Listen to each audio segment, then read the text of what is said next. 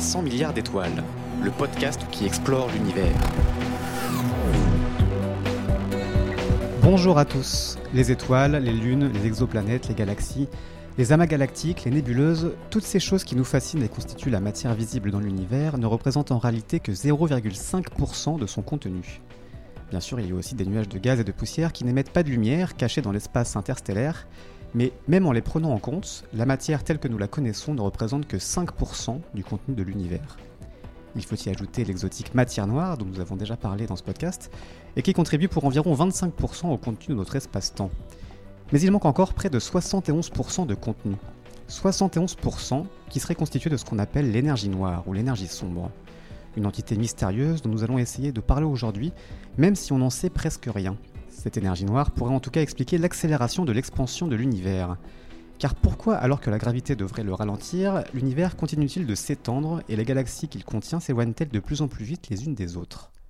L'énergie noire va-t-elle encore accroître sa domination et accélérer l'univers jusqu'à disloquer l'ensemble des structures qu'il abrite et jusqu'aux atomes eux-mêmes? Ou bien l'énergie noire n'est-elle qu'un leurre qui cache les défauts de nos modèles cosmologiques? Faut-il réviser la théorie de la relativité générale elle-même? Faut-il invoquer les fluctuations quantiques du vide ou d'autres théories pour expliquer cette grande accélération cosmique? Alors pour tenter de répondre à toutes ces questions, nous sommes aujourd'hui avec Nathalie Palang de la Brouille. Bonjour. Bonjour. Vous êtes cosmologiste, chercheuse au CEA, à l'Institut de recherche sur les lois fondamentales de l'univers, l'IFRU, et vous venez d'être nommée à l'Académie des sciences. Vous êtes une experte dans la traque de la matière noire et de l'énergie noire. Vous avez participé à de nombreuses expériences sur ces sujets et êtes notamment porte-parole du projet DAISY, dont nous reparlerons un peu plus tard. Et vous êtes aussi une vulgarisatrice euh, chevronnée et avez notamment publié en 2011 un ouvrage destiné au grand public intitulé Les nouveaux messagers du cosmos, coécrit avec votre confrère et mari Jacques Delabrouille. Alors pour commencer, puisque vous êtes cosmologiste, essayons peut-être de revenir sur ce terme de cosmologie et, la façon dont la cosmologie moderne a, démarré. Est-ce qu'on peut dire qu'elle a démarré finalement avec Einstein et le moment où l'espace-temps devient lui-même un objet un objet physique étudiable en tant que tel. Oui, en tout cas, c'est effectivement la première façon de chercher à conceptualiser l'univers dans son ensemble et à en comprendre le contenu et l'évolution et à associer ces deux notions. Donc euh, non seulement la, matière qui le constitue, mais son évolution temporelle en cherchant à euh, justement développer un espace-temps qui n'est pas euh, figé, comme on va le voir assez rapidement à partir du début du XXe siècle, mais qui évolue dans le temps et qui, qui a une vie propre. parce que la grande différence, c'est qu'avant Einstein, l'univers était l'espace-temps, enfin l'espace et le temps étaient considérés comme des comme un espèce de, scène de fond. Voilà, ce n'était pas un objet en tant que tel. Ce n'était pas un objet en tant que tel. Et puis, euh, la façon la plus naturelle d'imaginer notre univers, c'est de l'imaginer statique. Euh, il y avait cependant euh, très rapidement des contre-exemples à, à, cet univers statique, comme par exemple les supernovae qui ont déjà été observées par Tycho Brahe, par Kepler, et qui justement montraient qu'il y avait une vie dans l'univers. Tout n'était pas immuable. Mais la conception même de l'univers restait statique jusqu'à ce que Einstein commence à mettre en, œuvre ses, lois et à essayer d'en voir les, euh, implications sur euh, l'évolution de notre univers. Hmm. Avec les équations de la relativité générale d'Einstein, l'espace devient potentiellement euh, mouvant, il peut s'étendre ou se contracter. Dans les équations, c'est prévu en théorie, mais Einstein lui-même n'y croit pas forcément, c'est ça Oui, c'est amusant. Effectivement, il, euh, il, cherchait justement à contrecarrer les possibilités d'évolution de son univers pour euh, le maintenir statique. Et euh, ce sont des travaux autour de 1929, en particulier par Edwin Hubble, qui ont vraiment révolutionné cette vision statique de l'univers en montrant que l'univers n'était pas statique, mais était en expansion. Hmm. Hubble montre ça avec euh, l'observation de, galaxies, c'est ça qui commence Alors voilà, donc Hubble étudie les mouvements avec, euh, et donc les déplacements des galaxies qui nous entourent. Donc ça reste dans un univers assez local par rapport à notre galaxie, la Voie lactée. Hmm.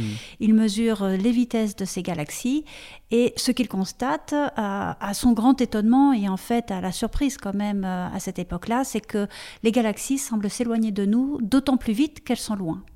Et si l'on schématise cette euh, relation entre vitesse et distance, on se rend compte qu'en fait, euh, soit on est au centre de l'univers, ce qui est une vision assez égocentrique. Assez classique. assez classique, mais qui n'est pas du tout dans l'idée de, de, la cosmologie, qui montre au contraire que l'univers doit être homogène, isotrope, et qu'il faut considérer chaque point dans l'univers comme un point quelconque et non pas un centre.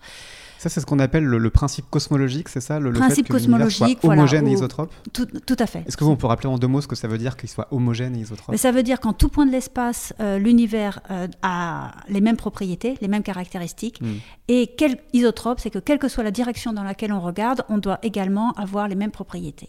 Donc il n'y a pas de, de, point privilégié dans l'espace Il n'y a pas de point privilégié dans l'espace. Et pas de centre a priori Et il n'y a pas de euh, centre a priori. Donc pour expliquer que toutes les galaxies s'éloignent de nous euh, avec une vitesse d'autant plus importante qu'elles en sont loin. Euh, l'autre interprétation, si on veut rester dans ce principe cosmologique, c'est de se dire que l'univers est en expansion. Hmm.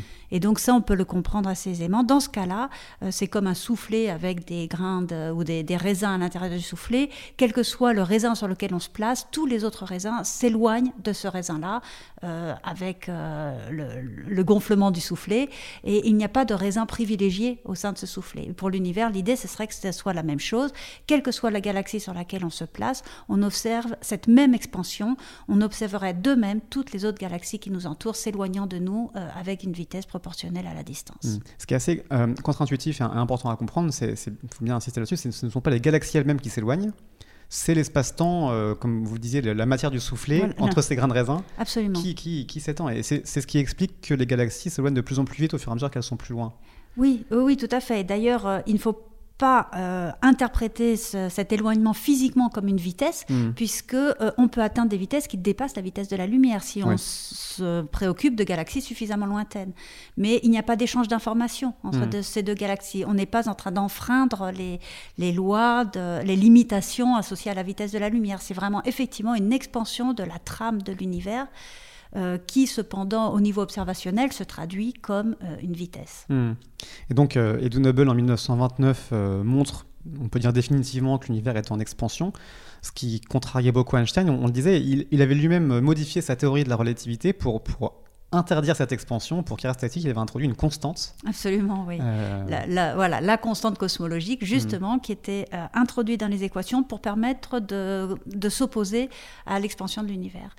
Et donc, ce qui est amusant, c'est qu'effectivement, suite à la découverte de l'expansion de l'univers, cette constante n'avait plus lieu d'être. Hmm. Et euh, Einstein lui-même considérait la, prise en compte de cette constante comme l'une de des plus grandes erreurs de, sa vie et en avait conclu qu'elle n'était pas nécessaire dans les équations, même si elle pouvait naturellement y trouver sa place. Hmm. Il n'avait pas assez fait confiance à ses propres équations, finalement euh. ben, À l'époque, il n'y avait aucune raison d'imaginer qu'une constante cosmologique avait euh, lieu d'être présente dans ces équations. Et pendant des décennies, après les découvertes d'Edwin Hubble, on a considéré que euh, la constante cosmologique était un artefact euh, inutile et qu'a priori il n'y en avait pas au sein des équations d'Einstein. Hmm, on, va y revenir, on va peut-être revenir sur une autre forme cette constante. Tout à fait. Ah, avant de parler de ça, peut-être un, petit, une petite parenthèse pour euh, entrer dans la, dans la technique, ça, ça pourra nous servir plus tard, la, façon dont Edwin Hubble s'y prend pour mesurer cette cette euh, expansion euh, de, l'univers et cette, donc cet euh, éloignement croissant avec la distance des galaxies, il observe le spectre de la lumière de ces galaxies, c'est ça, qui se décale. Oui, tout à fait. Alors, le, ce qui est très intéressant, c'est qu'en en optique, donc avec la lumière, le rayonnement électromagnétique, on peut avoir le même phénomène que l'effet Doppler que l'on connaît bien au niveau des ondes sonores. L'effet Doppler, c'est lorsque l'on envoie une onde sonore euh, sur un radar, par exemple, hmm. et que l'on euh, mesure la fréquence à laquelle cette onde nous revient lorsqu'elle s'est réfléchie sur un objet qui se déplace, la fréquence a évolué. On est, euh, lorsqu'on est nous-mêmes arrêtés sur le bord d'une autoroute, on entend très bien que les voitures qui se rapprochent de nous ont un son plus aigu, donc une fréquence plus élevée, que les voitures, la même voiture s'éloignant de nous. Oui, le bruit des sirènes de police. C'est le bruit des hmm. sirènes de police, d'ambulance etc. Mm. Donc ça, c'est un effet qu'on connaît très bien sur le plan sonore. Le même effet se produit sur le plan des ondes électromagnétiques. Euh, toutes les galaxies, toutes les étoiles ont un spectre qui leur est propre et euh, ce spectre est marqué par des fréquences caractéristiques qui sont en général des fréquences d'absorption ou d'émission mm-hmm. euh, de, raies électroniques présentes dans la, composition chimique de, de l'astre en question. Ces raies interviennent à des fréquences dans ce qu'on appelle le référentiel au repos ou dans le référentiel du laboratoire parfaitement déterminées. Ce sont des transitions électroniques euh, dont la fréquence est euh, rigoureusement connue. Hmm. Seulement, lorsque l'on observe des galaxies lointaines, on se rend compte qu'on retrouve cette succession de, de raies, qu'elles soient en émission ou en absorption. Donc, si elles sont en absorption, dans le spectre de l'objet, ce sont des, des, zones sombres, noires, que l'on a dans ce spectre. Si elles sont en émission, ce sont au contraire des régions beaucoup plus lumineuses dans mmh. le spectre de l'étoile ou de la galaxie. On retrouve toute la succession de ces raies, mais on les voit décalées. Euh, vers le rouge, c'est-à-dire vers des longueurs d'onde euh, plus, plus grandes, donc mm. des fréquences plus faibles. Et ce décalage, c'est le même que l'effet Doppler que l'on connaît sur les ondes sonores, c'est euh, la traduction d'un déplacement, donc d'une vitesse de, déplacement de l'objet par rapport à l'observateur. Et le fait que l'on voit toutes ces raies décalées vers le rouge, donc en, anglais d'ailleurs on l'appelle le redshift, le décalage vers le rouge, mm c'est la marque que euh, les objets que l'on regarde s'éloignent de nous. Et donc euh, la fréquence avec laquelle les, euh, ondes nous parviennent sont plus faibles ou leur longueur d'onde plus élevée. Mmh. Donc plus c'est décalé, plus on déduit que la, la Plus c'est décalé, plus la vitesse de déplacement est importante et c'est comme ça que l'on effectivement mesure la relation entre vitesse de déplacement et distance. Mmh. Alors la distance, il faut la voir par d'autres d'autres notions, effectivement, qui n'ont rien à voir avec le spectre cette fois. D'accord. Donc l'univers en grande nouvelle en 1929, on a commencé à s'habituer aujourd'hui. C'est de là d'ailleurs que, est venu euh, par euh, rétrospection l'idée du Big Bang lui-même. Euh, on s'est dit, puisqu'il s'étend, c'est qu'il devait être plus petit à l'origine. Oui, tout à fait. Euh, donc il y, a tout un, grand nombre de, chercheurs, astronomes, physiciens qu'il faut prendre en compte. Et Georges Lemaître est l'un d'entre eux. C'est lui qui a effectivement posé les, fondements de la théorie du Big Bang et de, de l'évolution de l'univers. Et effectivement, l'évolution, l'expansion de l'univers que l'on mesure dans les années 1929 correspond un, début où l'univers était beaucoup plus petit pour expliquer justement l'expansion que l'on observe à ce moment-là. Hmm. Georges Lemaître parlait de, la théorie de l'atome primitif, en fait. Il ne parlait pas de Big Bang, c'est un terme qui est venu plus tard. Oui, tout à fait. Euh, on, a cherché, enfin, il y a eu toute, euh, toute une recherche sur euh, quelle était cette, étape primordiale de l'univers. Est-ce que c'était un atome? Euh, Est-ce que l'expansion que l'on observait alors euh, correspondait comme à une explosion? Ou est-ce qu'on devait rechercher des rayonnements gamma qui auraient été émis par cet atome primordial lors de, de, de sa dislocation? Euh, mm. C'est clair que l'idée de l'origine, dès le départ, oui, si on peut le dire, euh, a posé de, nombreuses questions et de, de, nombreux questionnements. Mm. Et donc, pour la petite histoire, pour ceux qui ne seraient pas encore au, courant, le, mot lui-même de Big Bang est, venu comme une espèce de moquerie dans les années 50. C'est l'astronome britannique, je crois, Fred Hoyle, Fred sur la BBC, qui a parlé de cette espèce de Big Bang parce que lui-même ne croyait pas du tout à cette, cette théorie. Oui, bah, ça paraissait assez farfelu d'imaginer une explosion initiale. Et de fait, ce n'est pas une explosion. Mm. Aujourd'hui, on, on, en est absolument convaincu. C'est vraiment euh, c'est la trame espace-temps euh, qui, évolue. Euh, il n'y a pas eu a priori d'explosion. Même si on ne peut pas savoir aujourd'hui, mais ce serait certainement le sujet d'un autre podcast, quels sont les premiers instants de l'univers, qu'est-ce que l'on peut en connaître et à quel point les lois de la physique nous permettent de remonter jusqu'à cet instant mmh. initial. On essaiera de passer le mur de Planck une autre fois dans une autre émission peut-être. pour revenir au sujet qui nous préoccupe, donc l'univers s'étend, ça fait un siècle qu'on le sait, on commence à s'y habituer.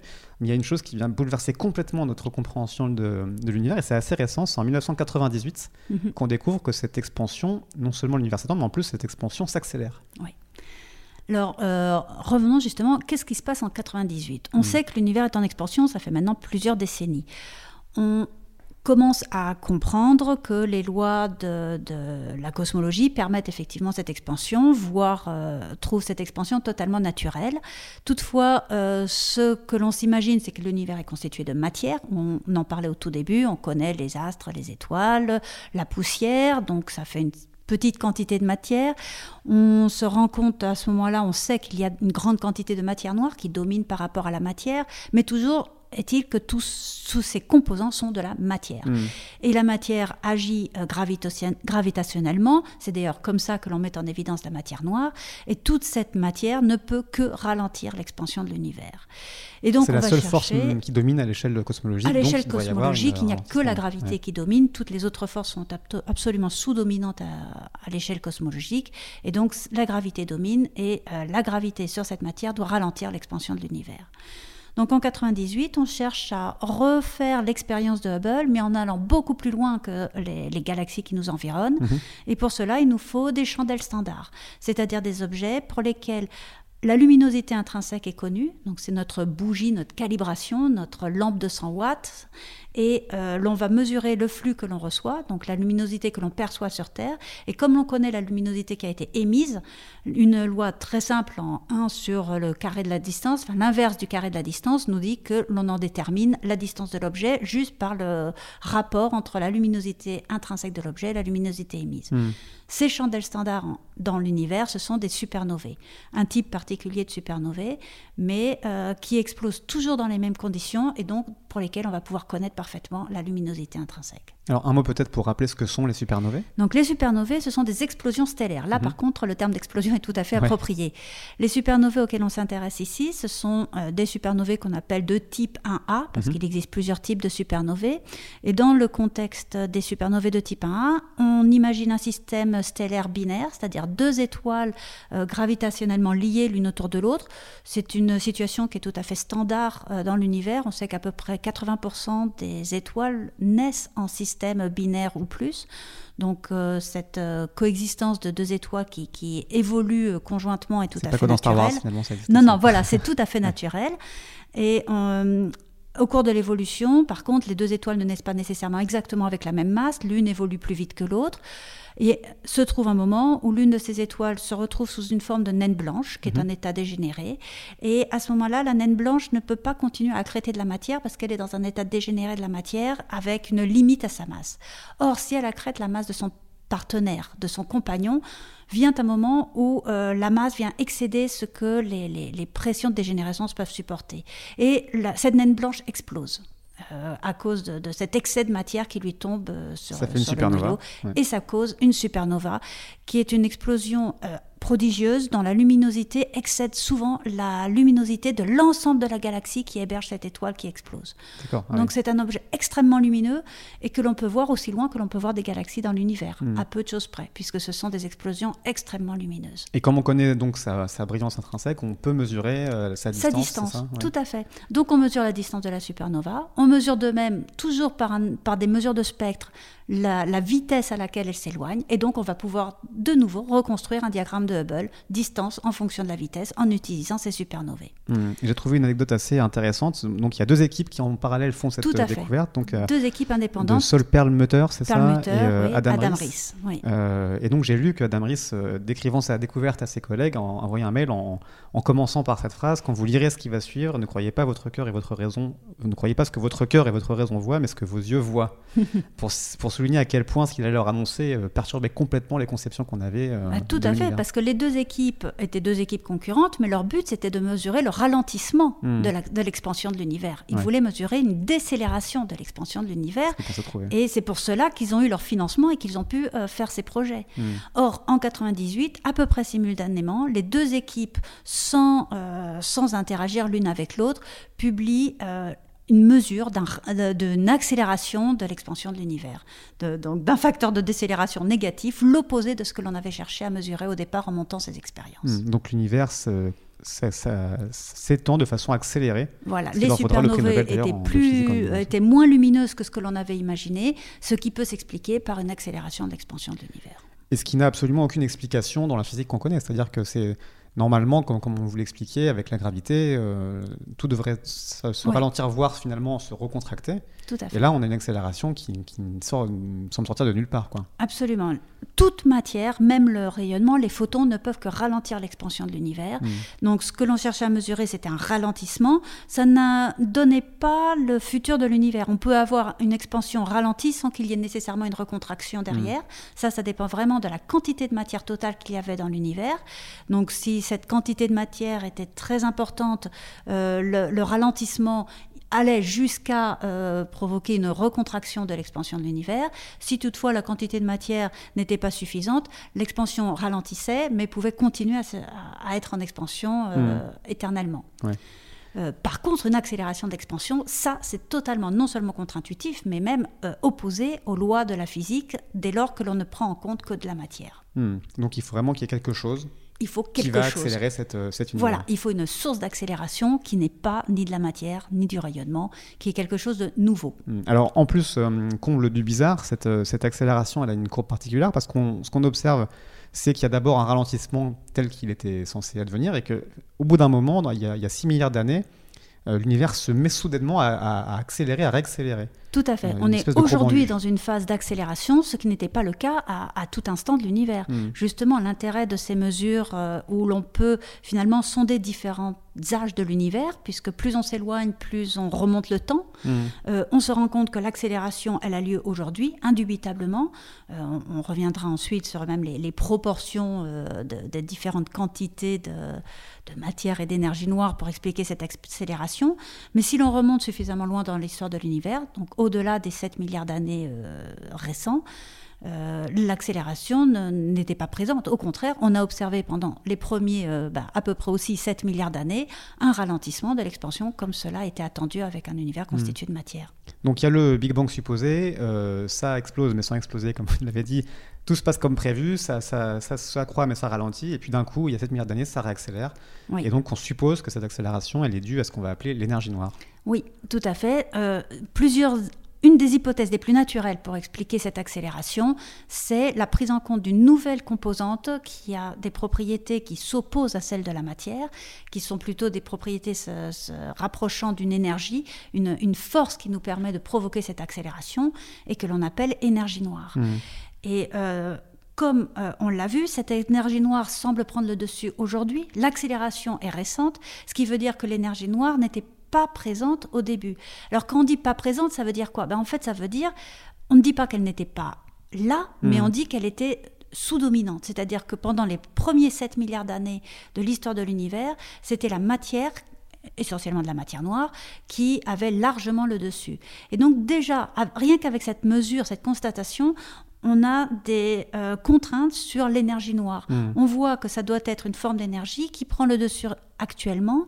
Or, ce que l'on sait, c'est que ben, prenez euh, la matière ordinaire, vous la diluez dans un volume de plus en plus grand, c'est ce qui se passe dans le cadre de l'univers. L'univers est en expansion, mais on n'a pas de création de matière. Mm. Donc, si on avait une quantité donnée de matière à un instant donné, lorsque l'on prend le même univers avec la même quantité de matière, mais que l'univers a, a son volume qui a doublé, la quantité de matière, elle, au niveau de la densité, a sa densité qui a été divisée par 2 au cube, c'est-à-dire un facteur 8. Mm. Donc là, on sait que la quantité de matière dans l'univers voit sa densité diminuer avec le temps sous l'effet de l'expansion de l'univers. Donc là, on commence à se dire, ah oui, mais donc il suffirait qu'il y ait cette énergie noire sous-jacente qui euh, est en quantité infime dans les premiers instants de l'univers. Tant que l'univers était très dense, la densité, c'était que de la matière, mais la matière se dilue, et donc finalement, cette euh, quantité sous-jacente, même si elle est constante sous l'effet de l'expansion de l'univers, ben, à un moment donné, la matière se sera tellement diluée que c'est elle qui va prendre le dessus. Mm. Et c'est comme ça qu'aujourd'hui, on interprète cette énergie noire. C'est effectivement, dans les hypothèses les plus simples, une densité d'énergie constante, qui au départ était totalement infime et donc n'avait aucune influence sur l'expansion de l'univers, mais qui aujourd'hui prend le dessus et continue à prendre d'autant plus le dessus que s- avec cette expansion accélérée, la matière se dilue d'autant plus vite et donc l'expansion euh, va accélérer d'autant plus vite que l'énergie noire euh, sera de plus en plus dominante dans, dans le bilan euh, Mm. énergétique de notre univers. Ce qui est, ce qui est perturbant, c'est que dans le bilan déjà aujourd'hui, cette énergie noire, elle est, elle est dominante en fait. C'est l'essentiel du contenu, ce qu'on appelle le contenu. Déjà, il faut peut-être définir ce qu'on appelle le contenu, parce que c'est un terme bizarre. Oui. Le contenu de l'univers, ça rassemble matière, énergie. Tout à fait. Euh, et aujourd'hui, j'avais donné le chiffre de 71%, je ne sais pas si c'est celui-là que, oui, que oui, vous bah, avez. euh, voilà, il y a quelques, euh, quelques incertitudes euh, à l'échelle de quelques pourcents sur ce contenu énergétique, mais l'ordre de grandeur, c'est 70% d'énergie noire, 30% de matière. Hmm. Donc 70% est constitué d'une chose totalement inconnue, qu'on- dont on ne connaît même pas la nature finalement. Totalement inconnu, absolument. Euh, ça pose une autre question qui est, qui est aussi intéressante, puisque euh, ces 70% de- d'énergie noire viennent combler euh, exactement le manque qu'il y avait, on parlait de densité de l'univers, pour que la densité de l'univers soit telle que celui-ci soit plus ou moins plat.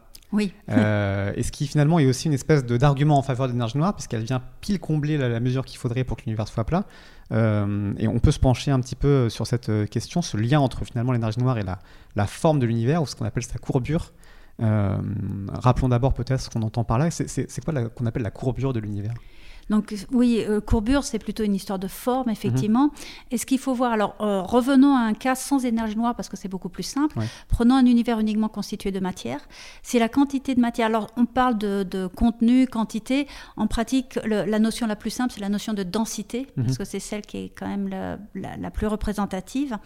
Si on a une- un univers euh, uniquement constitué de matière, et si sa densité de matière correspond effectivement à ce qu'on appelle cette densité critique pour avoir un univers plat, alors l'expansion est éternelle Mhm. et euh, c'est un univers totalement euh, euh, stable au niveau de l'évolution. C'est-à-dire qu'il garde ses mêmes propriétés, il reste plat éternellement.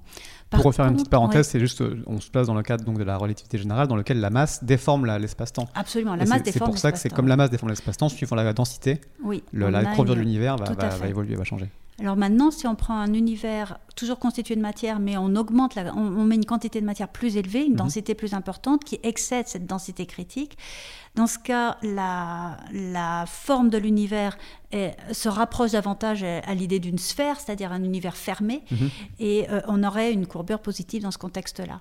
Et une courbure négative si on prend euh, le cas inverse d'une sous-densité euh, pour l'univers. Oui, donc ce qu'on appelle un, un univers en sphère, on prend souvent cette image-là pour, euh, pour montrer. Ce serait une sphère si c'était un univers en deux dimensions qui serait courbé. Dans euh, un, voilà, plongé dans un euh, espace trois dimensions. donc, et il faut euh, imaginer ce qui est infaisable pour l'esprit humain, mais il faut imaginer en trois dimensions un univers courbé, ce qui est, ce qui est voilà, on, on a l'image de la sphère, mais c'est Oui. pour nous aider, mais on peut pas vraiment se représenter ce que serait, enfin ce qu'est un univers en trois dimensions courbé, c'est assez, Oui, c'est assez conceptuel. absolument. Et donc, il y a- il y, a ces trois, ces trois options possibles. Soit il y a la densité critique et, et pile la bonne et l'univers est plat et, et infini, et soit il est, la densité est plus élevée et l'univers peut être courbe et fini et, et- et sphérique, en- entre guillemets, soit il est euh, la- de, de courbure négative. Donc il y a une infinité de densités possibles et finalement une seule mesure très précise, très très rare pour laquelle l'univers serait plat. Et comme par hasard, entre guillemets, on, on serait à cette, à cette densi- densité-là. Je, je reprends le, la, la- la métaphore qu'avait donnée euh, l'astrophysicien Tring Swantuan, qu'on avait reçu aussi dans ce podcast, euh, qui explique que cette densité critique, c'est 10 puissance moins 23 grammes par mètre cube, soit 5 atomes d'hydrogène euh, à peu près, soit l'équivalent d'une goutte d'eau dans le volume de la Terre. Mhm, Euh, Ça, c'est la densité euh, critique, qu'on appelle, et plus Ouais. ou moins celle de notre univers, donc. Tout à fait. ouais. Mais cette densité aurait pu être des millions de fois plus élevée ou plus faible, et là, on tombe pile euh, sur cette densité critique, ce qui, ce qui, ce qui interroge quand même, non? Euh, ce qui interroge, ce qui est intéressant, c'est que, comme je disais, c'est quand même la seule densité qui soit stable. Toute Mhm. autre situation euh, diverge. Ouais. Euh, et et c'est un- enfin, c'est intéressant. On n'a pas d'explication aujourd'hui, mais c'est intéressant qu'on soit effectivement dans la situation stable. C'est-à-dire que ça diverge, ça, ça, accélérerait l'expansion Euh, ça- la, la densité ne peut pas rester stable. C'est-à-dire Hmm. que si l'on est à la densité cri- critique, on le reste. Hmm. Si on est en sur ou sous-densité, on, on part vers les extrêmes, c'est-à-dire vers le zéro ou vers l'infini très rapidement. D'accord. Donc aujourd'hui, on suppose euh, qu'on est dans un univers plat, ce qui est Qu'on parfois un peu, un peu voilà. contredit, mais euh, c'est quand même l'hypothèse dominante. C'est euh. l'hypothèse dominante parce que ben, les observations euh, sont parfaitement compatibles alors qu'on atteint des précisions euh, de l'ordre du, du pourcent sur ces mesures et euh, on est en, en accord parfait avec un univers plat. Hmm. Et alors donc pour boucler la boucle avec la question de l'énergie noire, pour avoir cette densité critique, il faudrait que le contenu comprenne 70% d'énergie supplémentaire, d'énergie Oui. noire, et en mesurant la vitesse d'accélération de, de l'univers, on retombe sur ce même chiffre de 70% d'énergie noire nécessaire pour expliquer cette accélération. Ce qui est une espèce de concordance assez, euh, assez forte qui valide un peu cette théorie, C'est une concordance étonnante Mm. euh, que certains interprètent avec des, des raisons euh, épistémologiques euh, Ouais. en se disant qu'il peut y avoir une multitude d'univers et que finalement on ne peut vivre que dans le seul univers qui soit stable et donc ce n'est pas étonnant si on, on tourne le problème à l'envers que l'on observe cet univers-ci parce que dans un autre univers sa durée de vie serait beaucoup plus courte ou au contraire euh, totalement diluée et donc la, la, la la présence humaine ne serait juste pas possible. Hmm. Donc on peut euh, avoir des interprétations, euh, voilà, euh, Presque plus ou métaphysique moins- finalement. Est-ce que le- Plus ou moins métaphysiques sur les est-ce que raisons. l'univers est finement réglé pour nous Voilà. ou est-ce qu'on est de- par hasard dans le bon univers Exactement. Donc on n'a pas d'explication aujourd'hui. Mais Vous avez euh, un, le- une théorie privilégiée, vous, sur la, sur la question? Euh, non, je, je préfère vraiment euh, me rester proche des données, essayer de comprendre euh, avec quelle précision on est dans le cas que l'on mesure et est-ce Mhm. qu'il y a des, des raisons ensuite euh, plus euh, scientifiques et non pas juste un tirage aléatoire euh, sur Ouais. une multitude d'univers. Bon, très bien. Donc les données sont là, on aurait 70% d'énergie noire qui accélère l'expansion de notre univers et qui le rend plus ou moins plat. Oui. Euh, tout ça, c'est ce qu'on appelle le, modèle cosmologique standard aujourd'hui, qui comprend ce- donc euh, Cet acronyme lambda CDM, oui. Donc lambda, c'est pour en fait faire référence à la constante cosmologique lambda qu'Einstein avait introduit initialement, puis enlevé de ses équations. Donc quand on parle d'énergie noire, il faut voir que c'est une façon d'interpréter cette accélération. Mhm. Euh, l'autre façon, c'est de ne pas dire qu'on a une composante supplémentaire, mais qu'il y a la constante cosmologique lambda dans les équations qui s'avère avoir joué exactement le même rôle. Hmm. Donc, euh, quand on parle d'énergie noire, c'est un peu le terme générique. Euh, la constante cosmologique qui aujourd'hui peut tout à fait être l'explication. Elle est un peu décevante dans, une certaine mesure parce que rajouter une constante sans explication hmm. physique derrière, ça semble un petit peu artificielle. Ce serait comme une loi de l'univers. Ce serait comme une loi de l'univers, mais c'est aujourd'hui euh, la, la solution qui semble la plus conforme avec les observations. Hmm. Donc l'énergie noire a exactement les mêmes propriétés que si c'était une constante cosmologique euh, nommée lambda, d'où le, la, le, premier, la première lettre de cet univers euh, concordant lambda CDM. Hmm. Et ensuite CDM, c'est pour cold dark matter, donc cette matière noire froide, hmm. qui est la matière noire qui constitue l'essentiel de la matière matière noire, énergie noire, ça fait beaucoup de choses noires et inconnues qui nous entourent. Euh, oui, oui, oui, tout à fait. Donc c'est d'ailleurs la critique essentielle que l'on peut avoir sur ce modèle euh, aujourd'hui. Hmm. Euh, comment est-ce qu'on tente aujourd'hui justement de, percer cette matière inconnue, cette énergie inconnue ou cette constante? Les observations s'améliorent? On, tente d'observer plus loin, plus précisément les choses? Alors oui, on attaque le problème sous plusieurs angles. Donc tout d'abord, euh, les supernovae, on continue de faire des mesures pour voir euh, à quel point on est sûr des résultats, en particulier parce que comme les supernovae apparaissent plus faibles, c'est hmm. ainsi qu'on a exprimé l'accélération.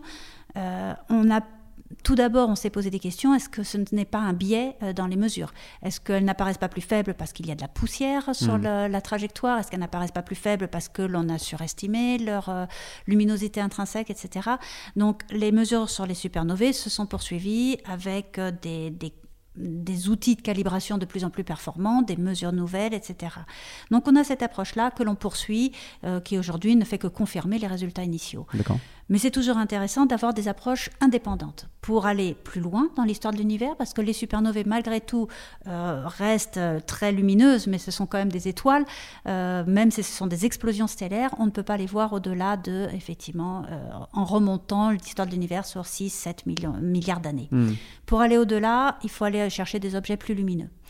Et euh, des objets plus lumineux, en particulier, il y a des quasars euh, qui vont nous servir, ou des, des, des, galaxies euh, très jeunes qui ont des rayons d'émission extrêmement brillantes. Et ces, ces objets-là. Rappelons peut-être ce qu'est un quasar, du coup. Aussi. Oui, alors, un, alors des galaxies très lumineuses, ok. Mhm. Des quasars, ce sont des objets astrophysiques absolument spectaculaires constitué d'un trou noir supermassif. Alors quand on dit supermassif, c'est des centaines de millions de fois la masse du Soleil, voire, hmm. du soleil, voire un milliard de fois la masse du Soleil. Trou noir central, alors un trou noir n'émet pas de lumière, par contre il accrète la matière au centre d'une galaxie, c'est ça qui Au centre d'une galaxie, cette matière qui tombe sur le trou noir est chauffée euh, à des températures extrêmement élevées et va émettre de la lumière.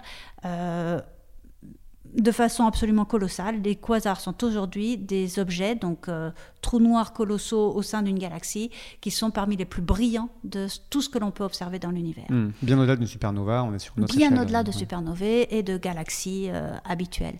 Donc les quasars sont des objets que l'on va pouvoir observer jusqu'aux confins hmm. de l'univers, c'est-à-dire remonter l'histoire de l'univers jusqu'à ses tout premiers instants. On voit aujourd'hui des quasars euh, à peine un milliard d'années, même moins parfois, euh, après le, Big Bang. Donc vraiment les premiers pourcents de l'histoire de l'univers. Donc ça nous permettrait, ou ça nous permet déjà peut-être de, préciser cette vitesse d'accélération, enfin voilà, cette accélération. Voilà. Donc euh, avec les quasars, on peut remonter dans un univers beaucoup plus jeune.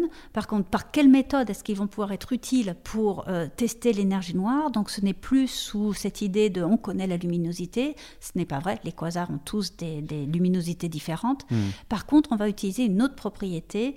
Euh, ce n'est plus une chandelle standard qu'on va utiliser, mais c'est une règle standard.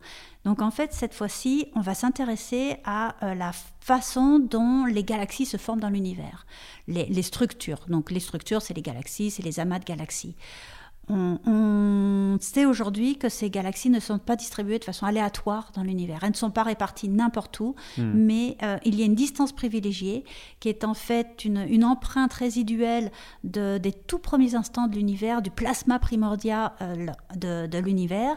Donc le, reprenons l'histoire de l'univers depuis le début. L'univers est extrêmement dense et chaud. C'est un plasma, c'est-à-dire que les atomes euh, n'ont pas encore euh, à accréter les électrons autour d'eux, ce sont des noyaux d'atomes. Euh, l'univers est ionisé et sous forme de ce plasma primordial. L'univers est en expansion, donc il refroidit. Et lorsque la température chute en dessous de la température qui permet aux, atomes de se créer, donc d'associer ces noyaux et ces électrons, hmm. l'univers devient subitement transparent. Donc de plasma, c'est-à-dire de l'équivalent de l'intérieur du Soleil, il devient transparent, c'est-à-dire le milieu entre le Soleil et nous. Hmm. Cet euh, instant auquel l'univers devient transparent est extrêmement brutal. C'est là qu'a été émise euh, les, premières images de l'univers. Donc quand l'on voit par exemple des images aujourd'hui, que l'on parle du fond diffus cosmologique, l'univers dans son enfance, c'est cet instant-là. C'est lorsque l'univers devient transparent. 380 000 ans, c'est ça 380 000 ans exactement après sa naissance, après le Big Bang. Voilà. Et euh, on peut connaître parfaitement la l'expansion qui a eu lieu jusqu'à cet instant-là. Et donc en fait, la taille maximale, la distance maximale que peut avoir parcouru un photon ou de la matière jusqu'à cet instant-là, ben c'est euh, son âge finalement fois la vitesse du son ou la vitesse de la lumière. Hmm. Donc on connaît les tailles maximales qui sont, qui sont connectées à cet instant-là. Et cette distance-là, c'est celle à laquelle on va pouvoir retrouver dans la suite les structures qui se sont formées. C'est-à-dire que euh, on a des, excès de densité qui correspondent à, la taille mhm. de, l'univers au moment où il euh, devient transparent. Et cette taille-là, on va la retrouver dans la distribution des galaxies euh, dans la suite. Hmm. Et ensuite, cette taille-là, elle est figée. L'univers est devenu transparent. Il n'y a plus de plasma qui va venir modifier cette taille-là. Et elle n'évolue plus que sur l'effet de l'expansion de l'univers. Donc, les structures sont connues. voilà, on, a une, on a une distance caractéristique qui miraculeusement a laissé son empreinte dans toute l'histoire de l'univers. Donc aujourd'hui, cette structure caractéristique, elle a une distance de 150 millions d'années-lumière. Hmm. Donc euh, non, 450 millions d'années-lumière, 150 mégaparsecs, qui est l'unité plus euh, communément utilisée. Donc 450 millions d'années-lumière, ce sont des distances prodigieuses. C'est bien au-delà de la masse galaxie euh, habituelle. Hmm. Donc on ne peut pas la voir à l'œil nu si on observe des images de l'univers. Par contre, statistiquement, elle est présente. Et donc, on va justement essayer de mesurer la, distance, les distances typiques de séparation des galaxies à plusieurs étapes dans l'histoire de l'univers et chercher à retrouver cette distance de 450 millions d'années-lumière à travers les âges. Hmm. Et euh, ce qui est magnifique, c'est qu'on peut effectivement le faire avec des objets très lumineux, donc des galaxies quand on est proche euh, dans, l'univers local, mais justement en allant jusqu'à utiliser des quasars si l'on veut aller dans l'univers extrêmement jeune. Et on retrouve cette empreinte et l'évolution de la taille de cette empreinte en fonction de l'âge nous redonne finalement l'équivalent d'un diagramme de Hubble. Donc de nouveau, euh, nous permet de mesurer l'expansion de l'univers à travers toute son histoire. Et alors tout ça permet de confirmer ce qu'on avait déjà observé. Est-ce, est-ce que ces observations confirme cette, accélération d'expansion Alors, ces euh, observations permettent parfaitement de confirmer l'accélération de l'expansion. Euh, sur les, âges les plus jeunes de l'univers, donc lorsque l'on remonte le plus dans l'histoire de l'univers, on a encore des barres d'erreur qui nous permettent hmm. d'envisager euh, des modèles éventuellement plus euh, plus non conventionnel, disons. Mhm. Et euh, c'est justement là-dessus qu'il y a une grande partie de la recherche aujourd'hui. Oui, parce que j'ai vu que certaines données ou certaines euh, observations étaient un peu divergentes. On, suppose parfois que, que, cette constante même, de, ou cette énergie noire, ou cette constante, serait elle-même évolutive, qu'elle augmenterait avec le temps. Tout à fait. Donc on a vu que la... toutes les données aujourd'hui sont compatibles avec une constante cosmologique, donc soit ce lambda dans les équations d'Einstein, soit une énergie noire de densité parfaitement constante, hmm. mais on a encore la place dans nos données d'envisager des évolutions de la, des propriétés de l'énergie noire. Et c'est ce que l'on cherche à étudier aujourd'hui. Alors, ce qu'on cherche à étudier avec les nouveaux satellites ou les nouvelles, euh, nouveaux télescopes, vous travaillez vous-même sur un de, un de ces projets, le projet DAISY en Arizona, qui est une coopération internationale. C'est un télescope euh, au sol qui va nous permettre de encore améliorer l'observation, l'analyse fine de ces, données? Tout à fait. Donc, euh, euh DESI, c'est pour euh, Dark Energy Spectroscopic Instrument. Donc, c'est vraiment l'instrument spectroscopique. Donc, on a vu que tout se fait par la mesure du spectre consacré à l'énergie noire. Et on attaque le problème sous deux angles. Cette mesure de la distance caractéristique dont je viens de, de parler. Et donc, il va vraiment nous donner une mesure bien précise des propriétés, enfin, du, du de, cette quantité d'énergie noire à travers les âges. Et une deuxième approche qui nous intéresse, c'est, ce sont les, les effondrements, euh, donc la façon dont les structures, ces galaxies et amas de galaxies, vont se former euh, au, fil du temps. Donc on sait que les euh, galaxies et amas de galaxies se forment par accrétion gravitationnelle mhm. sur les régions les plus denses. Et l'on constate des, des, des flux d'effondrement qui nous permettent d'étudier les lois de la gravité à ces échelles cosmologiques. Et en étudiant les lois de la gravité, on va pouvoir ainsi euh, corroborer la relativité générale, donc vérifier si la gravité suit bien rigoureusement les lois prédites par la relativité générale, ou si l'on commence à observer des déviations à la relativité générale. Mmh. Donc euh, d'une part, on s'attaque à l'énergie noire, mais d'autre part, on s'attaque aussi à la théorie que l'on utilise pour mettre en évidence cette énergie noire, et voir si l'on ne mettrait pas en évidence des déviation à la relativité générale qui nous permettrait d'interpréter différemment les résultats que l'on a mesurés jusqu'ici.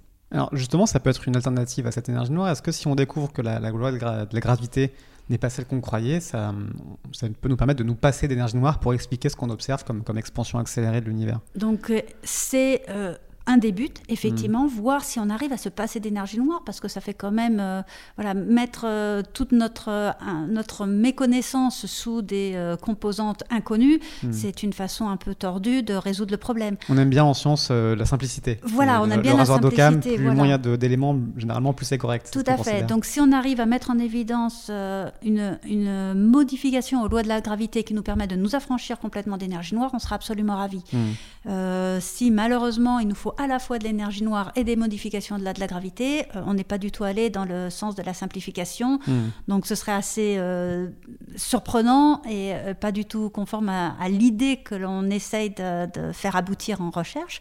Mais c'est peut-être une conclusion à laquelle il faudra arriver, oui. Est-ce qu'il peut y avoir un, biais dans la, façon dont les chercheurs travaillent sur le sujet? Est-ce que Einstein est aussi un peu un un espèce de, bête sacrée auquel on a, on a un peu peur de s'attaquer. Est-ce que remettre en question la relativité générale d'Einstein, c'est pas un peu compliqué? Euh, Non, euh, c'est sûr qu'on on part avec les théories qui marchent. Hmm. Donc aujourd'hui, on n'a jamais eu de raison de remettre en cause la relativité générale. Donc le, le point de départ, c'est de dire on prend la relativité générale comme, euh, comme euh, connue et, fiable mhm. et on, interprète nos résultats. Maintenant, justement, toutes ces études de modification de, des lois de la gravité, c'est justement pour se dire bon, ben, ne, prenons pas de façon dogmatique la relativité générale, cherchons à voir si euh, elle, n'a pas, elle ne présente pas des défauts à certaines échelles. On ne l'a pas observé à l'échelle locale, que ce soit l'échelle mhm. du système solaire ou de la galaxie, mais peut peut-être qu'on a des raisons de remettre en cause ces, lois aux échelles cosmologiques. Euh, la matière noire aussi cherche à hmm. vérifier si, enfin, ou à émettre des hypothèses sur des modifications aux lois de la gravité qui permettraient de résoudre le problème de la matière noire. Donc on appelle la théorie monde, c'est ça La théorie monde en particulier, voilà, donc euh, gravité modifiée. Bon, aujourd'hui, on n'a pas de, de modification des lois de la gravité qui permettent de résoudre l'ensemble des problèmes. Hmm. À chaque fois, euh, toute tentative permet de résoudre un problème, mais euh, pas les autres. Donc euh, ce n'est pas une solution. Euh, mais hmm. il, est, il, est, évident que l'on continue à poursuivre ces, ces voies-là parce que c'est peut-être comme ça qu'on résoudra l'ensemble de ces inconnus. Oui, il y aurait finalement même une, espèce de, de, logique à, imaginer que finalement Newton, la, théorie de la gravité de Newton marchait à l'échelle terrestre, à l'échelle de la pomme qui tombe de l'arbre. Pour atteindre l'échelle du système solaire, on a dû passer à Einstein et à la relativité générale pour expliquer voilà, le mouvement de Mercure, les, les trous noirs, etc ce serait finalement assez logique qu'à l'échelle cosmologique globale, euh, il faille encore modifier ou euh, améliorer et trouver une autre, une autre théorie. Oui, voilà. Donc effectivement, ce qu'il faut voir, c'est qu'on ne jette jamais la théorie précédente. La mm. gravité newtonienne reste valable à mm. l'échelle locale. C'est euh, la limite à, petite distance et à petits effets gravitationnels de la relativité générale. Donc ce que l'on cherche à voir, c'est une loi qui engloberait la, relativité générale, effectivement. Mm. Et nos lois sont toujours des approximations de la réalité. On n'a jamais de prétention en science de d'englober toute la réalité. Oui, bah, on essaye de, de faire de notre mieux, effectivement. C'est toujours, en fait, ce qui est intéressant, c'est quand euh, une théorie a des, un pouvoir prédictif, sinon ce Mm. n'est pas une théorie. Donc ce qu'on va chercher à obtenir, c'est euh, des résultats qui ont des prédictions que l'on pourra ensuite aller valider Mm. avec de nouvelles expériences. Si on ne fait qu'expliquer, euh, c'est une théorie ad hoc. Donc Mm. euh, ce, ce n'est plus vraiment une théorie euh, pas réfutable proprement au sens, voilà, il faut qu'elle soit réfutable. Sans ça, elle n'a pas, elle pas la même valeur. À quoi ça pourrait ressembler? Enfin, l'idée, c'est d'imaginer une espèce de, de nouvelle euh, loi de la gravité qui finalement aurait un, un, un- un signe qui s'inverse, passer une certaine, une certaine échelle, où la gravité deviendrait répulsive, qui expliquerait cette accélération de, de, de l'univers Non, on cherche plutôt. euh, non, aujourd'hui, on cherche plutôt des, des petites déviations Mm. à- à- aux propriétés de la relativité générale. On ne cherche pas un, phénomène de bascule ou un. Mais ça expliquerait quand même l'accélération Oui, oui, oui, tout à fait. L'accélération. euh, Ah ben, la- L'accélération est explicable avec une constante cosmologique. hmm, Mais euh, bon, qui, qui- qui voilà. n'est pas très satisfaisante d'un point de vue. euh, conceptuel, oui, c'est. Euh, donc il y a ce, ce satellite sur lequel vous travaillez, il y a d'autres expériences, il y a aussi le satellite Euclid qui doit être lancé en 2022 fait, je crois pour continuer à améliorer les, les données. Euh, avec toutes ces données, donc on, a commencé à en parler, on va essayer de trouver cette énergie, retrouver des alternatives. J'ai vu qu'il y avait beaucoup d'autres alternatives possibles à, celle de la, constante ou à celle d'une théorie euh, de la gravité modifiée. Parmi ces, théories alternatives, il y a aussi, euh, en plus de, modifier la gravité, d'autres choses qu'on peut imaginer. On, peut notamment imaginer de passer par la mécanique quantique. Enfin, j'ai lu ça, qu'on pouvait passer par cette espèce de ce qu'on appelle l'énergie du vide pour expliquer finalement cette, cette accélération de, de, de l'expansion de, de l'espace-temps. Oui, Euh, tout à fait. Comment est-ce qu'on peut expliquer ça? Donc là, on revient plus euh, à la physique des particules Mm. euh, qui euh, montre que l'on peut avoir des fluctuations quantiques du vide. C'est-à-dire que le vide n'est pas vide. Mhm. On peut avoir des fluctuations à, à l'échelle quantique de ce vide qui est source d'énergie. Euh, Ça, c'est un phénomène qui est observé par ailleurs. euh, c'est un phénomène qui est observé par ailleurs, donc qui est connu.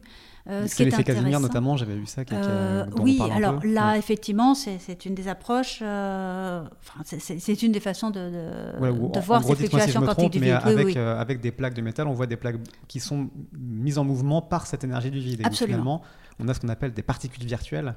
C'est assez fascinant. Enfin, c'est un autre Oui, domaine oui. qui prendra encore des, des heures à expliquer. mais en mécanique quantique, le, vide peut finalement s'incarner à travers une énergie du vide pour faire émerger très ponctuellement des particules Tout à qu'on fait, appelle virtuelles. absolument.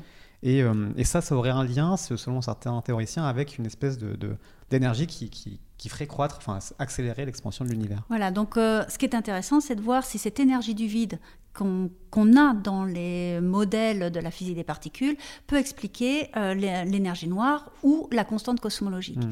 Et euh, ce qui est là assez intéressant, c'est que la densité d'énergie du vide, en fait, prédite par la physique des particules, excède considérablement la constante cosmologique que l'on observe dans l'univers.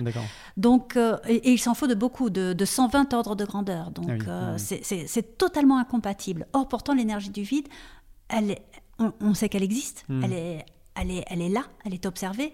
Et euh, donc, on aurait voulu la rendre euh, cause de la constante cosmologique que l'on a donc à des échelles qui n'ont rien à voir. On n'est plus du tout à l'échelle de, de l'accélérateur de particules, mais là, on est à l'échelle cosmologique. Mm. Ce 120 ordres de grandeur, on peut le réduire à 60 ordres de grandeur. Donc on a, fait la on a parcouru la moitié du chemin en échelle logarithmique.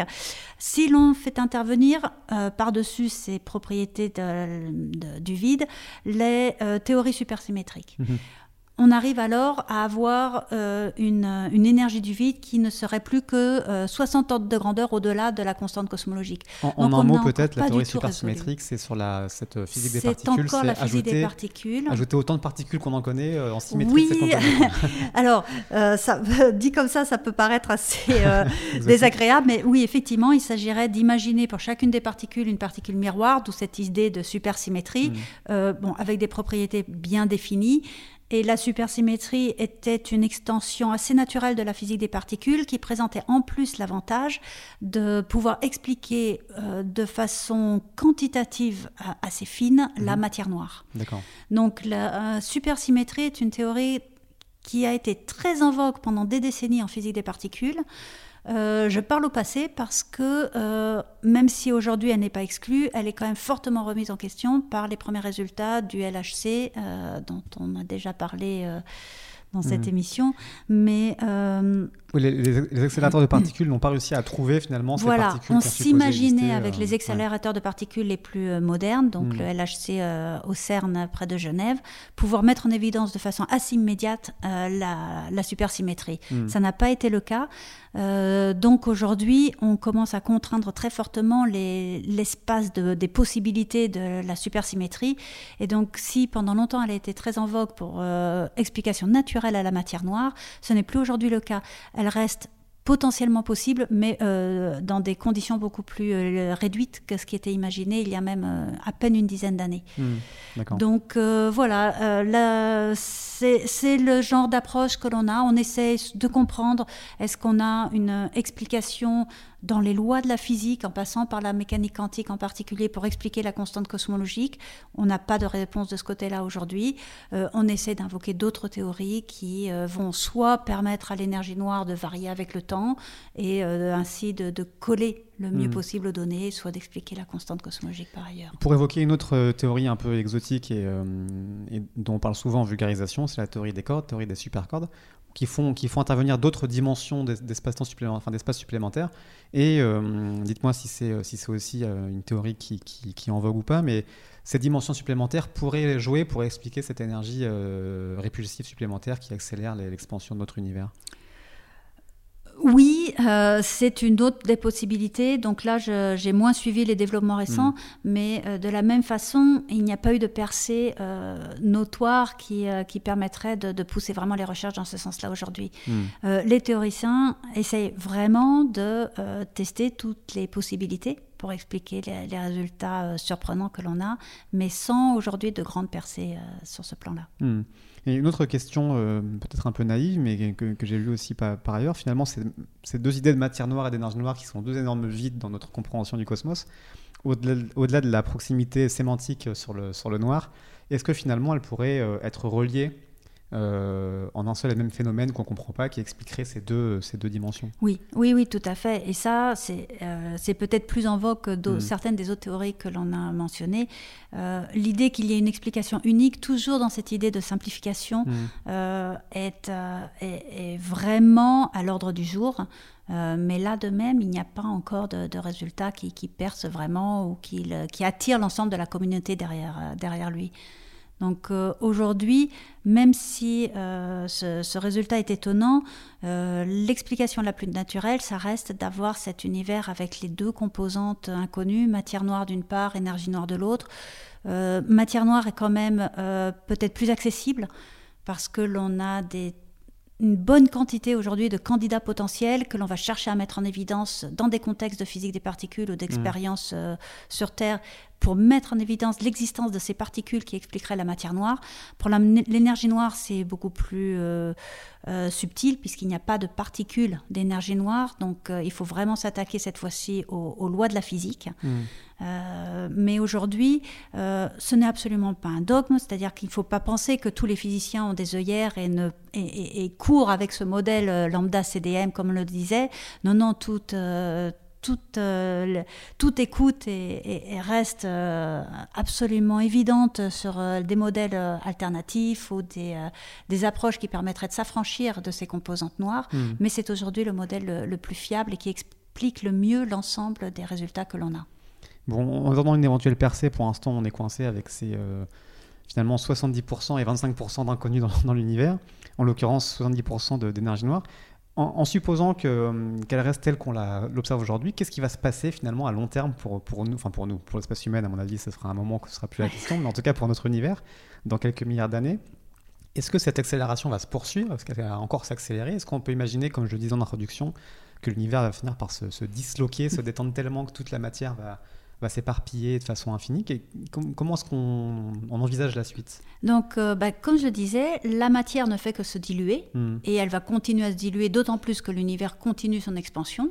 Donc, euh, la matière va devenir négligeable au niveau de ce, bilan de, ce qui constitue notre univers. Et donc, l'énergie noire qui domine déjà ne va que dominer davantage par le futur. Hmm. C'est une exponentielle finalement C'est tout à fait, oui, oui. Donc, euh, s'il n'y a pas de changement majeur à l'état actuel, oui, l'univers est parti pour se disloquer. Hmm. Alors, euh, se disloquer, ça va se faire euh, graduellement. Enfin, partons dans, cette idée, effectivement, où rien ne change et on ne fait que, subir ce que l'on vit aujourd'hui, donc euh, une énergie noire qui accélère l'expansion de l'univers. Donc ce sont d'abord les, plus grandes échelles qui vont se disloquer, mmh. parce que la gravité reste euh, dominante. Donc euh, aux petites échelles, c'est la gravité qui va continuer à maintenir les structures en place. Donc la galaxie, donc la galaxie va continuer à exister pendant un certain temps, mais par contre, les télescopes, petit à petit, ne verront plus qu'un univers de plus en plus sombre. Il n'y aura mmh. plus de galaxies dans l'univers. Et sous la, poursuite de cette euh, expansion, euh, viendra un moment où même la galaxie se disloquera. Donc euh, petit à petit, notre univers sera extrêmement vide, mais euh, d'ici là, malheureusement. Totalement noir finalement. Le ciel euh, deviendra totalement noir, oui, absolument. Et euh, si on poursuit encore l'hypothèse, ça veut dire qu'au sein même du système solaire, le, ah, tout à fait. le système solaire ne sera plus là depuis longtemps, mais un, système stellaire en. C'est ça, un système stellaire finira par être disloqué également. Il n'y aura plus de, composantes gravitationnellement liées. Et est-ce qu'on peut imaginer au-delà de la gravité que les autres forces fondamentales seront aussi disloquées par cette énergie noire, que la, force électromagnétique ou la force. tout à fait, oui, oui, qui, maintiennent voilà, les, les objets eux-mêmes, au-delà. oui, tout à fait. Euh, on en viendra ensuite à, à opposer euh, cette expansion d'énergie noire à toutes les forces locales, donc hmm. euh, absolument électromagnétiques, puis nucléaires, qui a priori ne, ne pourront pas résister à l'énergie noire. Tous les atomes du monde finiront eux-mêmes par se disloquer. Donc ça, c'est l'hypothèse la plus totalement apocalyptique. Voilà, la, plus apocalyptique, mais qui correspond à notre compréhension aujourd'hui. Maintenant, il faut voir qu'une phase inflationnaire comme celle que l'on semble vivre ici a déjà eu lieu a priori. On n'en hmm. a pas non plus de, de, preuves directes, mais c'est quand même euh, le, la théorie de la la plus crédible, c'est que dans les tout premiers instants de l'univers, alors quand je dis tout premier, c'est vraiment, euh, c'est largement inférieur à la première seconde, c'est mhm. vraiment les tout premiers instants de l'univers, euh, l'univers aurait déjà subi une phase inflationnaire dont on est sorti. Mhm. Donc, euh, dans la mesure où on ne comprend pas encore notre énergie noire, il n'est pas impossible que l'on sorte également un jour de cette phase d'expansion exponentielle que l'on est en train de subir. Il y a des similitudes entre cette inflation primordiale et ce qu'on connaît aujourd'hui? C'est un, processus qui peut être comparé? Euh, oui et non, c'est-à-dire que l'on n'avait pas du tout les, mêmes proportions de, de, la composition de l'univers entre cet instant primordial et aujourd'hui. Hmm. Euh, par contre, la phase d'expansion est comparable. Hmm. Mais c'est vrai que puisqu'il y a tout ça est, est rempli d'inconnus, on peut aussi imaginer que ça s'inverse, que que cette énergie noire finalement se résorbe ou que l'univers finisse euh, par... Oui, pas avec les propriétés qu'on lui attribue aujourd'hui, mais oui, euh, c'est pour ça que l'on veut chercher à la comprendre le plus hmm. finement possible, parce que euh, d'elle dépend notre avenir. Hmm. le nôtre peut-être pas, mais en tout cas celui de l'univers. C'est à quelle échelle de temps qu'on peut imaginer toutes ces choses horribles qu'on a décrites oh, C'est très lent, c'est très lent. On voit que l'énergie noire a pris le dessus il y a 7 milliards d'années, hmm. et aujourd'hui ça reste tout à fait lent comme évolution. L'expansion de l'univers, c'est 70 km par, par, seconde et par mégaparsec. Donc, mhm. euh, sur des échelles d'un amas de galaxies, ce n'est qu'un changement de, quelques kilomètres par seconde.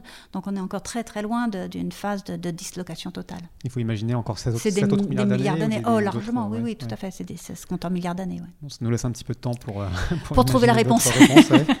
Euh, et j'espère pour faire d'autres émissions sur tous ces sujets passionnants sur l'univers. Merci beaucoup en tout cas Nathalie Palang de la Brouille pour toutes ces explications euh, passionnantes. Merci beaucoup Vincent. Euh, merci à vous tous qui continuez à, nous écouter. N'hésitez pas à partager ou commenter ce podcast si ça vous a plu. Et puis on se retrouve le mois prochain pour une nouvelle émission. merci beaucoup aussi à Roman Munier évidemment comme d'habitude qui a réalisé cette émission. À bientôt, merci à tous.